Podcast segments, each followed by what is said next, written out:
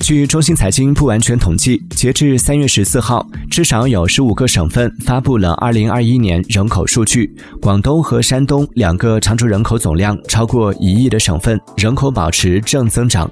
江苏常住人口自然增长率首次转负。河南、北京、河北、内蒙古、甘肃、江西等多个省份常住人口数量出现下降。浙江常住人口增加七十二万人，抢人已见成效。